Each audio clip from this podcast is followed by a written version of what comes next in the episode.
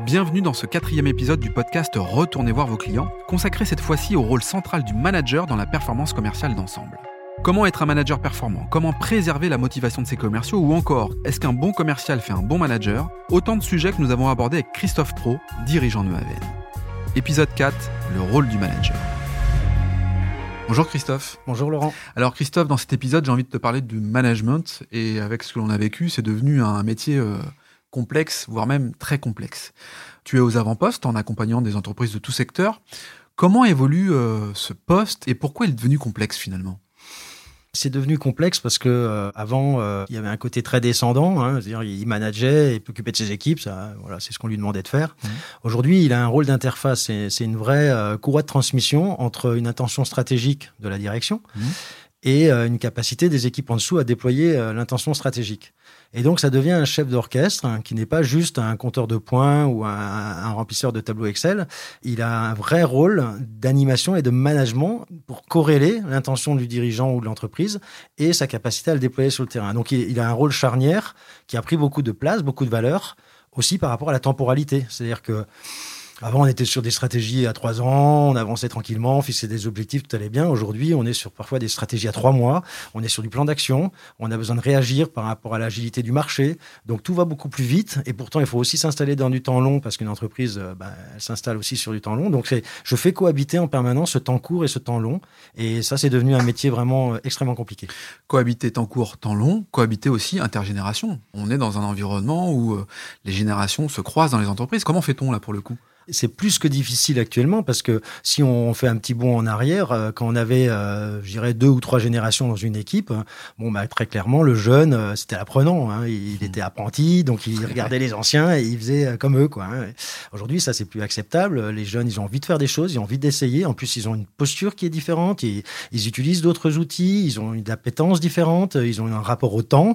Et donc, tout ça, il faut faire vivre, effectivement, parfois deux, voire trois générations dans une même équipe de vente avec des pratiques différentes, avec des centres d'intérêt différents. Et ça, ça rend aussi le volet euh, gestion humaine, managériale. managériale humaine, la part humaine, relationnelle, extrêmement plus complexe et donc il nécessite des capacités que tout le monde n'a pas. Capacités qu'on n'apprend pas à l'école, qu'on doit apprendre en plus maintenant avec euh, finalement euh, des évolutions dans les pratiques. On parlait de l'intergénération. Ça veut dire quoi? Ça veut dire que il faut innover, il faut avoir une innovation managériale augmentée, comme tu aimes bien le dire? Oui, je pense que le manager de demain est un manager innovant augmenté. Quand je dis ça, c'est-à-dire que le, le, marché regorge d'outils digitaux extrêmement performants qui permettent, je dirais, d'animer ses équipes de créer des plateformes collaboratives, de mettre des challenges digitaux, de mettre des workplaces ou des outils qui permettent de nourrir la relation alors qu'on est à distance. Et ça, ces outils, il faut vraiment apprendre à les utiliser parce que ça crée une vraie valeur qui correspond en plus aux générations, euh, je dirais, qui, qui, rentrent sur le marché du travail. Mmh.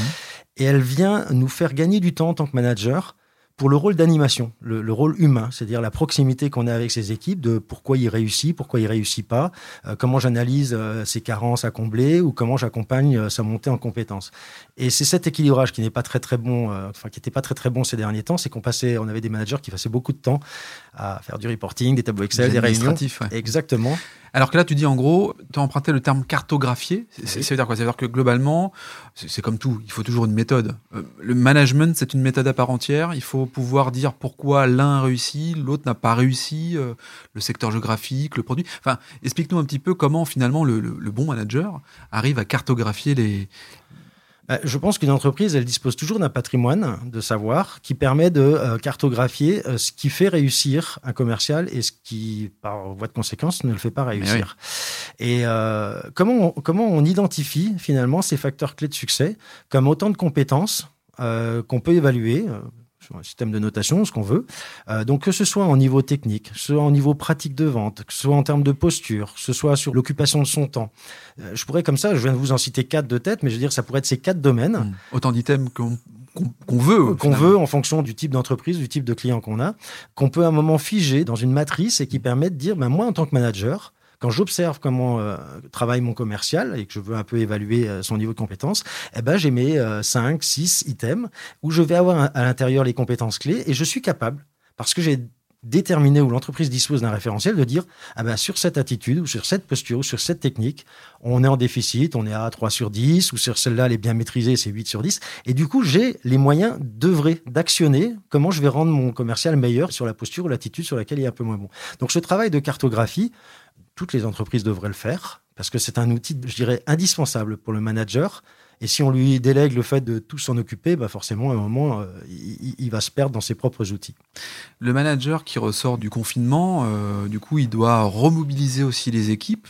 Son rôle euh, change radicalement. On peut parler quand même de l'intelligence analytique. Est-ce que l'intelligence analytique au service de ces commerciaux est un, nouveau moyen, en tout cas, pour performer? Bah, C'est très clairement une aide à la vente. Mmh. Enfin, nous, on voit la différence entre des entreprises qui disposent de data. Ouais collectés sous toutes les formes. Je peux même raconter une entreprise, j'ai rencontré euh, récemment une entreprise, ils ont de tête ces 200 ou 250 demandes de devis qui arrivent par leur site internet. Parce que voilà, ils ont fait un bon mmh. référencement, tout va bien. Eh ben, ça peut rester un mois dans, le, logiciel, dans le pipe. Là, ça reste bloqué. Puis à un moment, il y a quelqu'un qui va voir, il dispatche ça au commercial. Le commercial, il dit bon, j'ai autre chose à foutre, je verrai ça plus tard. Et donc, finalement, on, on dispose d'une data, si on a mis en place un moyen pour capter de la data et on l'utilise pas. Mm. Et donc, je pense que le rôle de l'entreprise d'abord et du manager, c'est la capitalisation de ces datas et l'exploitation pour que le commercial puisse en faire quelque chose de bien. C'est toujours ce sujet de ennoblir eh euh, la, data. Et lorsqu'un manager dispose d'une data intelligente et qu'il sait l'exploiter aussi de façon intelligente, alors il amène de l'intelligence au commercial. Christophe, quels sont les points sur lesquels le manager doit se concentrer pour que son équipe performe? Il y a beaucoup de choses à faire, un manager aujourd'hui. Hein. mais euh, j'ai envie de dire, s'il doit se concentrer sur deux choses, euh, c'est la question du sens, c'est-à-dire le, le euh, la formalisation de la stratégie, pouvoir, euh, je dirais, fixer le cap, mmh. donc très clairement exprimer à ses équipes pourquoi je vais là, comment j'y vais, on s'est doté de quels moyens, donc c'est le côté stratégie commerciale, donc la formaliser et la traduire pour que ce soit digeste pour les commerciaux. Ça, je pense que c'est vraiment un premier, un premier volet. Alors, ça se fait pas tous les jours, mais il faut le faire. Plein d'entreprises qui n'en ont pas. Si c'est pas fait, on prend le mur, en gros? Bah, enfin, si moi, je pense qu'une entreprise euh, avec des collaborateurs à qui on n'explique pas le sens du pourquoi ils se lèvent le matin, il euh, y, y, a un trou dans la raquette. Mmh, enfin, je veux pas dire que ça marche pas, mais on a des entreprises qui gagnent beaucoup d'argent et qui ne donnent pas beaucoup de sens. À, donc, c'est pas une question ça marche, ça marche pas. Mais dans les périodes actuelles où on veut euh, fidéliser. ses équipes, euh, leur donner envie de rester, faire euh, effectivement tout, tout, le côté, je dirais, valorisation de l'autorité de l'entreprise, la marque employeur, franchement, donner un cap, donner une vision, définir le rôle qu'a chacun dans, dans, cette vision, bah, je pense que ça contribue à, à nourrir, je dirais, l'intérêt du salarié, du collaborateur ou du commercial à rester dans l'entreprise. Et, par et par conséquent, la marque employeur. Et par conséquent, la marque employeur. Quoi. Donc le premier sujet, c'est vrai que c'est vraiment le, cette notion de stratégie commerciale et la rendre, je dirais, transmissible à ses équipes. Et le deuxième sujet, c'est et, c'est là qu'il faut qu'ils puissent capitaliser du temps, euh, c'est le côté animer et accompagner ces commerciaux. Ça, j'y tiens beaucoup parce que euh, au fil du temps, euh, ben, on va confier au manager des choses qui servent à rien ou qui servent peut-être à quelqu'un, du contrôle de gestion, à, je ne sais quel service qui va capitaliser une, data collectée et il va faire des tableaux pour rien ou va faire des, des, réunions qui servent à rien. Mmh. Et en fait, il faut remettre, je dirais, l'église au milieu du village un manager, ça doit être au plus près de ses équipes le plus de temps possible. Animer la proximité. Exactement. Avec ses équipes. Exactement. Nourrir du relationnel, être capable de recadrer s'il faut. Mais vous, ne pouvez recadrer un commercial qui fait mal son job que si vous savez qu'il le fait mal. Eh pour, le voir, il faut aller sur le terrain. Il faut le. vous voyez ce que je veux dire C'est compliqué, quoi. Si vous êtes jamais, jamais avec eux, tu veux dire par là que les chiffres n'expliquent pas tout, c'est ça? Bien sûr, les chiffres n'expliquent pas tout. Les chiffres, c'est brut, c'est froid, c'est mmh. pas d'émotion. Donc la proximité. Ils sont, utiles, mais, mais pas que. Euh, tiens, question provoque. Euh, Christophe, est-ce qu'un bon commercial, finalement, fait un bon manager? Euh, non. mais, Formalisé comme ça, je te dis non. ah, J'aurais dû poser une question ouverte comme un bon commercial finalement. Par exemple. Qu'est-ce qui ferait qu'un bon euh, commercial devienne un bon manager C'est ça? Je, vais te, je, vais te, la faire la question si tu veux. En quoi un bon commercial ferait ah, un bon manager? Voilà. ça c'est la question que tu pourras poser. Euh, non, c'est clair que les ressorts qui font euh, qu'on est un bon manager ne sont pas euh, des ressorts qu'on trouve dans le commerce. Hmm. En fait, c'est vraiment des ressorts qui sont différents ça, ça c'est pas, ça s'oppose pas. Hein. On a des très très bons managers qui étaient des très bons commerciaux, mais c'est, il faut pas considérer ça comme euh, une règle automatique. Donc, euh, j'invite toutes les entreprises, s'ils ont un bon commercial qui piaffe pour devenir manager, euh, pas par défaut. Ça peut être bon, mais pas par défaut. S'il y avait trois points à retenir pour être un bon manager, quels seraient ces trois points?